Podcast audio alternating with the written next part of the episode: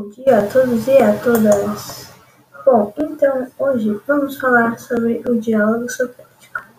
Sócrates tinha como método o diálogo, o famoso diálogo socrático, onde se dirigia a todos, convidando-os a analisarem suas supostas certezas e se abrirem a novos conhecimentos.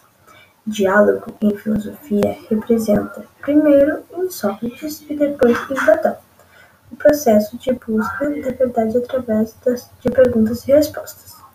Da opinião à verdade, o diálogo é o caminho da filosofia. Sócrates tinha um meio característico de expressar suas ideias a fim de transmitir o saber.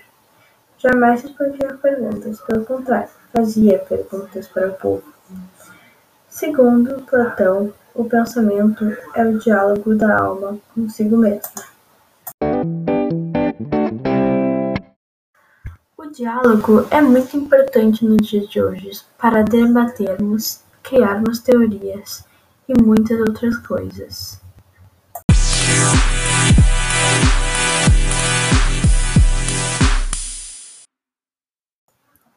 E assim encerramos nosso podcast de hoje. Muito obrigada por nos ouvir e aprender um pouco mais de filosofia.